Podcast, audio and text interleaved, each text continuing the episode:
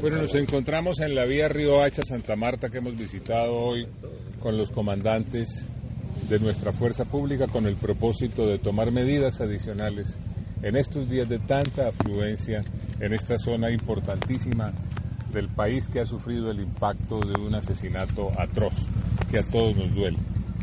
En la reunión sostenida con la cúpula militar y de policía, analizamos la situación de seguridad y las actividades operativas desplegadas en la zona costanera de la Sierra Nevada de Santa Marta. Como conclusión de esta primera reunión del día de hoy, comunicamos a la opinión pública que la seguridad de los turistas y visitantes durante la temporada de fin de año se encuentra garantizada por parte de la fuerza pública.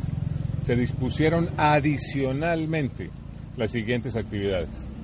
El batallón de alta montaña aumentó los puntos de control de 3 a 7 en el eje vial. La Policía Nacional mantiene los cinco puestos de control sobre la troncal del Caribe, compuestos por policías de carreteras y fiscalía aduanera. La Policía Nacional envió un refuerzo con las especialidades de carabineros, inteligencia e investigación criminal para fortalecer la seguridad en las zonas turísticas. La Fuerza Pública también realizará sobrevuelos permanentes con helicópteros y el desarrollo de operaciones militares en la Sierra Nevada de Santa Marta.